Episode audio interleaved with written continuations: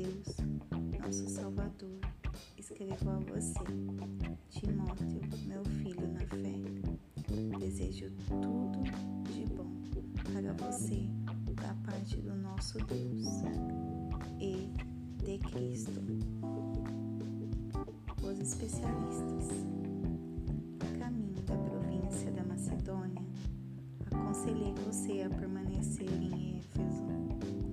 Pois bem, não mudei de ideia. Fique firme no comando, de modo que o ensino continue a ser ministrado. Ao que parece, alguns que ensinam aí estão introduzindo lendas e relatos genealógicos fantasiosos, inúteis, vez de conduzir o povo ao equilíbrio e aprofundá-los na fé e na obediência. A essência de tudo que enfatizamos é simplesmente o amor. Amor não contaminado por interesse próprio corrompida, ou seja, uma vida aberta para Deus. Os que se distanciam da essência logo se perdem num labirinto de futilidades. Eles se apresentam como especialistas em assuntos religiosos, mas, a despeito de toda a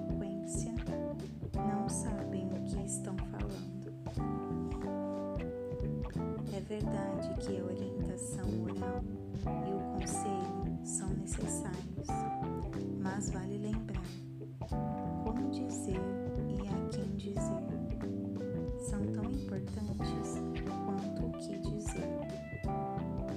É óbvio que o código da lei não é dirigido a pessoas responsáveis, mas aos irresponsáveis que desafiam a autoridade e não pensam no que é certo a respeito de Deus, da vida, do sexo, da verdade e assim por diante. Eles desdenham da mensagem que o grande Deus me incumbiu de transmitir. Sou grato a Cristo Jesus, julgou capaz de cumprir esta tarefa, mesmo que eu não merecesse confiança. Você sabe, Ele me confiou este ministério.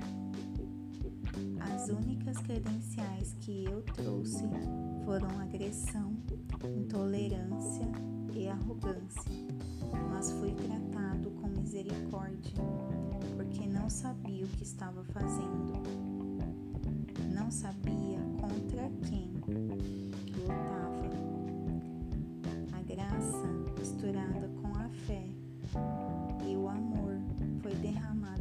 Mim e dentro de mim. E tudo por causa de Jesus. Aqui está uma palavra que você pode levar no coração e confiar nela. Jesus Cristo veio ao mundo para salvar os pecadores. Eu sou a prova. O pecador público número um de alguém que jamais conseguiria nada a não ser por pura misericórdia.